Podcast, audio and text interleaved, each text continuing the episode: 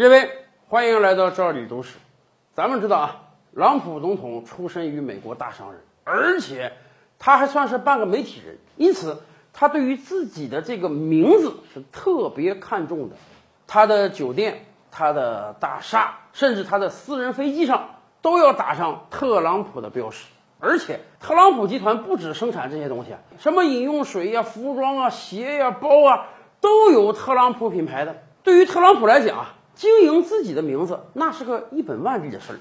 你想啊，我只要不断的在媒体上出风头啊，让美国老百姓都知道特朗普是个大富豪，那么我的这个品牌价值、品牌商誉就会不断的提升。所以，不管我进入到哪一个领域，我这个品牌天然就成为一个知名品牌了。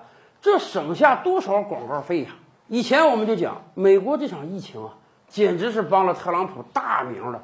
一方面，他可以每天享受两三个小时成为世界中心的这种感觉；另一方面，特朗普这个名字绝对的、永远的，不止印在美国人民心中，也印在全球人民心中了。当然，作为商人，人家是很懂得保护自己的品牌的。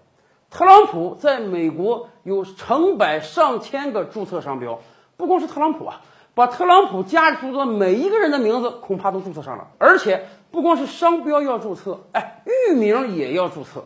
甚至特朗普集团早早的就考虑到了，他们要全球布局，在全球各个主要国家都把特朗普的商标注册上。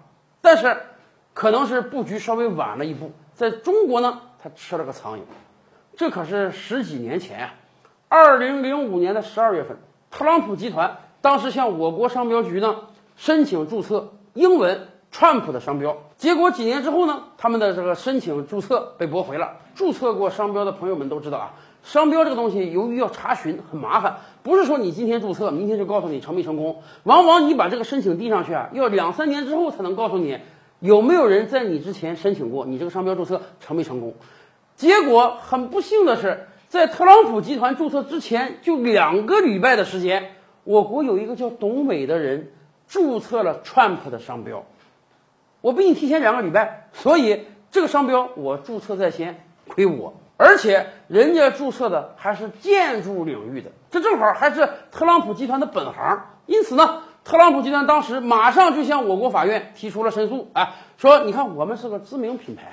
特朗普先生是个名人，是个美国大富豪。当然那个时候他没从政啊，所以他们希望商标局判啊，东北的那个川普商标失效，把这个商标给特朗普集团。到了二零一五年，法院有裁决了。法院裁决说啊，哎，你这个特朗普在美国可能是个名人，你在我国其实没有太多人知道啊，所以驳回你的申请。川普这个商标还是归董伟使用，而且后来一查资料，大家才知道啊。川普这个词啊，在英文中是王牌的意思。哎，这个彩头还不错，所以早就有很多人用川普这个英文单词做商标了，生产了各种各样的商品。当然，二零一六年特朗普宣布竞选，甚至当选美国总统之后，咱们中国有一大把聪明人马上发觉这是个商机啊！二零一六年底，至少有上千份含有什么特朗普、川普之类的商标申请被递交了出去，只不过。这些人下手晚了，因为那个时候特朗普已经是一个全球知名的大人物了。那你用人家名人的名字注册商标，当然是不行的。所以那些注册啊，全都被驳回了。但是法律不能溯及既往啊，人家董伟二零零五年注册的这个商标，你是不能驳回的。